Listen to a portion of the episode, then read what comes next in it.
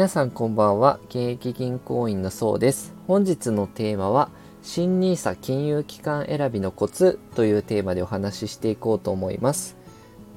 えー2024年からね新 nisa が始まるんですが nisa 枠ねかなり、えー拡大して、えー非課税期間も無期限とねすごいパワーアップするんですけどじゃあ来年から、えどこで解説しようかなって悩まれている方もいると思いますので選び方のコツねいくつか、えーご紹介できればと思います、えーまず一つ目がですね、まあ、自分がそもそも積み立てしたい商品の取り扱いがあるのかというところは重要になると思います。これが例えば手数料が安い eMaxis Slim シリーズね結構今、えーお金も集めてて、え人気な、え商品のシリーズなんですけど例えば eMaxis Slim の S&P500 を積み立てしたいなって思っている場合はじゃあ今自分が候補に挙げてる金融機関でちゃんと買えるのかっていうところですね。それをチェックした方がいいかなと。でマンスリーレポート月次レポートとかで、えーその eMaxis Slim シリーズがどこで、えー販売会社取り扱ってるのか金融機関取り扱ってるのかって見ることもできるんですけど、まあ、大体ネット証券であれば比較的、えー取り扱ってるところ多いんですけど、まあ、銀行とか証券会社によっては取り扱ってないところも多いので、まあ、事前にもし積み立てをしたいこれで積み立てていきたいと決まってるんであれば先にね、えーその商品のホームページとか見てみて、え取り扱いがあるのか、まあ、証券会社のホームページとかでも取り扱いあるかどうかというのは事前にチェックした方がいいかなと思います。ちなみに銀行だと個別株だったり ETF は買えないのでそちらはね注意が必要かなと。例えばトヨタの株買いたいなと思っても銀行で新 NISA 開けちゃうと新 NISA 使って買うことが個別株できないので、えーその場合証券会社が候補になってくるかなと思うので注意が必要です、えー全部でね3つ紹介できればと思うのでこれが1つ目ですね。自分が積み立てしたい商品の取り扱いがあるのかというのを事前にチェックした方がいいかなと思います。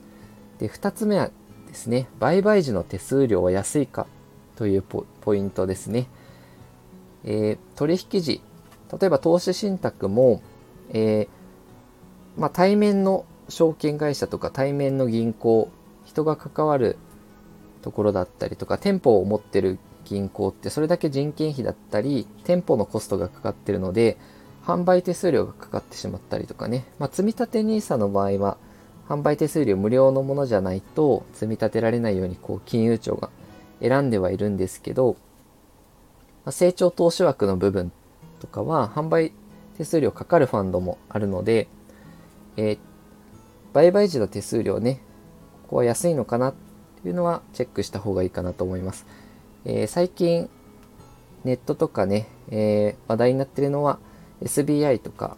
ね国内の株式の売買手数料無料にしますよ。楽天も追随して無料にしますよみたいなの出てますが、まあ、それぞれ販売会社によって、えー購入時手数料って異なりますので、まあ、売買時の手数料が安いかどうかというのもチェックするのがいいかなと。まあ、店舗を持ってないネット証券はね、えーそれだけ有利なので、例えばネット証券って SBI とか楽天とか au カブコムとかですね、あとマネックスとかもネット証券になるんですけど、まあ、そういうところは手数料面ですね、えー比較的安かったりしますので、えーまあ、対面で話を聞きたいっていう方じゃなければネット証券がおすすめなのかなと思います。え3つ目ですね。3つ目は、あの、クレカ積み立てができるかというところも、えぜひね、重視していただければと思います。クレジットカード積み立てって何かというと、えー投資信託を、えークレジットカードで引き落としができるんですけど、それすると何かというと、ポイントが貯まるんですね。決済額に応じて、ポイントが貯まりますよっていうサービスでして、ただ、その販売会社、証券会社によってポイントの還元率は違うので、それもちょっと比較した方がいいかなと思います。例えば、えー SBI 証券だと、三井住友カード、通常の年会費無料の三井住友カードだと0.5%の還元率ですよとか、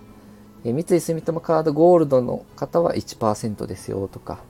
えー、マネックス証券だと、えー、最大1.1%ね、ネックスカードで積み立てると1.1だよとか、ネックスカードは年会費無料ですね。で、auPay カードも年会費無料で、クレジットカードね、ポイント還元還元率は1%だよっていう。あとは、まあ、楽天はね、ちょっと還元率が2022年9月から下がってしまったんですが、えー、そうですね、代行手数料、手数料が低いものだと0.2%の還元に下がってしまってますよとかね、えー、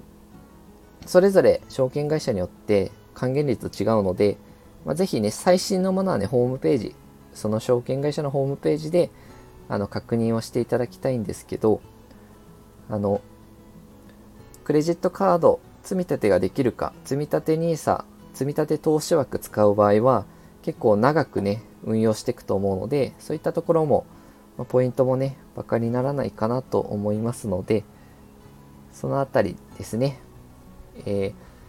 その3つですかね。自分が積み立て商品の取り扱い、積み立てしたい商品の取り扱いがあるかと、売買時手数料安いか、あとクレカ積み立てにも対応してるのか、というのも、えー、見ていただけるといいのかなと思います。で、クレジットカード積み立てサービスの分かりやすい比較したサイトがあって、ポイントサイトのモッピーがあの分かりやすく証券会社ごとに還元率まとめてあるサイトがあったので、それをね、まあちょっと1社ずつ探すの大変だよって方はね、それを参考にするのがいいのかなと思います。え、このように収入を上げる支出を下げる運用するをテーマに、え、発信していきますので、いいなと思っていただけたらチャンネルフォローいただければと思います。本日は以上です。ご視聴いただきましてありがとうございました。